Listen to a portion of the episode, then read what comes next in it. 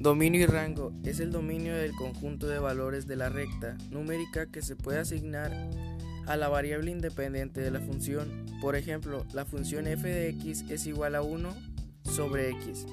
Queda definida en el campo de todos los números reales excepto para x igual a 0.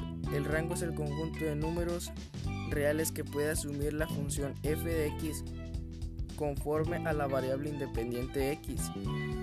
Toma valores en su dominio y se le conoce también como la imagen de x bajo f. Por ejemplo, en la función f de x es igual a 1 sobre x si se despeja x. De la expresión que resulta es x igual a 1 entre f de x. Y, y si se observa en el rango también acepta todos los valores reales, pero f de x tiene que ser diferente de cero.